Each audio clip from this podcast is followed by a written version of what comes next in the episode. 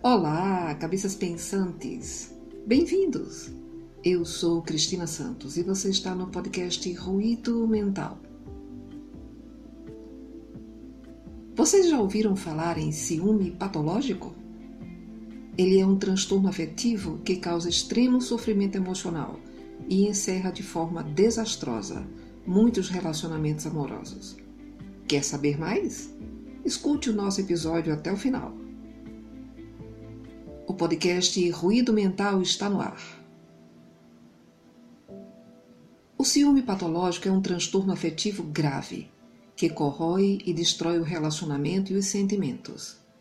É uma perturbação em que o indivíduo se sente constantemente ameaçado. Nesses casos, a relação é baseada na posse. Consequentemente, isso bloqueia o crescimento do amor. O relacionamento torna-se muito angustiante, tenso, carregado de uma intensa carga emocional negativa. No processo de ciúme patológico, várias emoções, pensamentos irracionais e perturbadores, dúvidas e ruminações sobre provas inconclusivas, ideias obsessivas, prevalentes ou delirantes sobre infidelidade, busca incessante de evidências que confirmem ou afastem a suspeita, além de comportamentos inaceitáveis ou bizarros, são experimentados pelo indivíduo que sofre do problema. A perturbação se manifesta através de sentimentos como ansiedade, culpa, raiva, sentimento de inferioridade, imagens intrusivas, remorso, humilhação, insegurança, vergonha, rejeição, rituais de verificação, desejo de vingança, angústia, possessividade, baixa autoestima, muito medo de perder o parceiro para um rival, desconfiança excessiva e infundada, gerando significativo prejuízo no funcionamento pessoal e interpessoal de quem sofre desse mal. Em psicologia, alguns autores sugerem, por exemplo, que o ciúme patológico possa ser sintoma de um quadro obsessivo-compulsivo, no qual pensamentos de ciúme podem ser vivenciados como excessivos, irracionais ou intrusivos, e podem levar a comportamentos compulsivos, como os de verificação, caracterizados por dúvidas e ruminações sobre provas inconclusivas, na busca incessante de evidências que confirmem ou afastem a suspeita.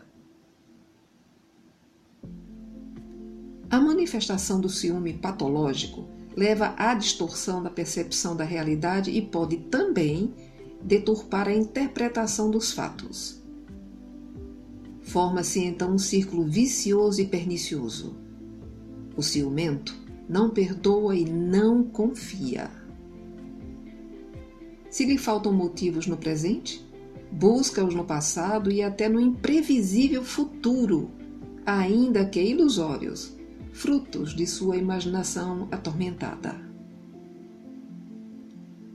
Diante da gravidade das consequências desse problema, é fundamental atentar para a importância do tratamento psicológico em casos de ciúme patológico.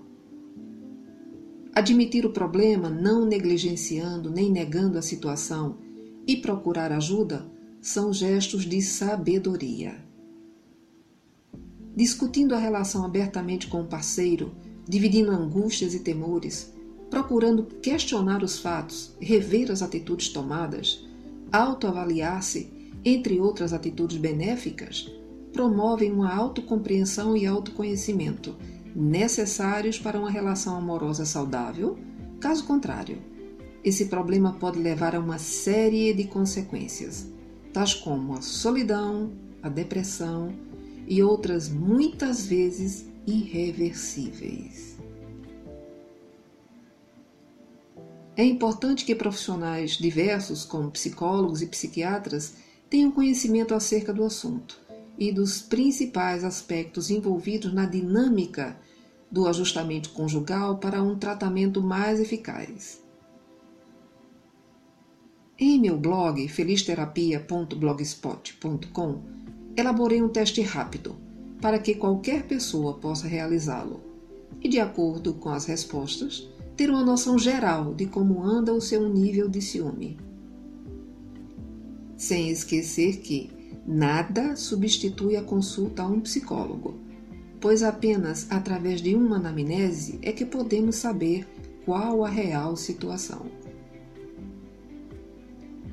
Sou psicóloga há 23 anos e já recebi centenas de pessoas com essa queixa e todas, sem exceção, carregavam um sofrimento emocional extremo causado pelo ciúme patológico.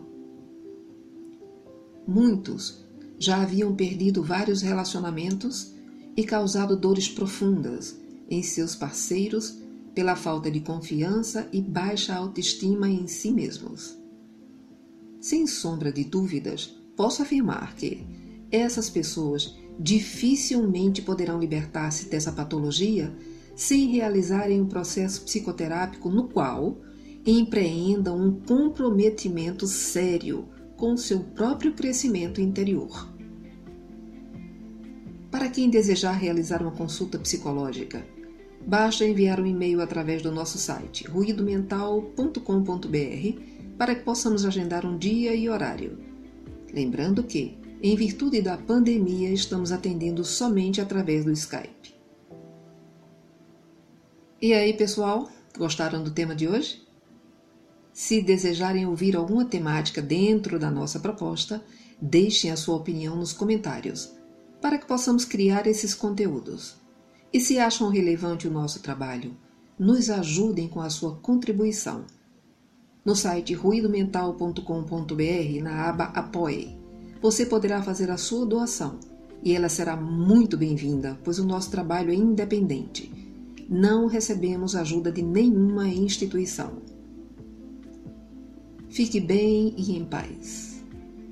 Obrigado pela sua audiência.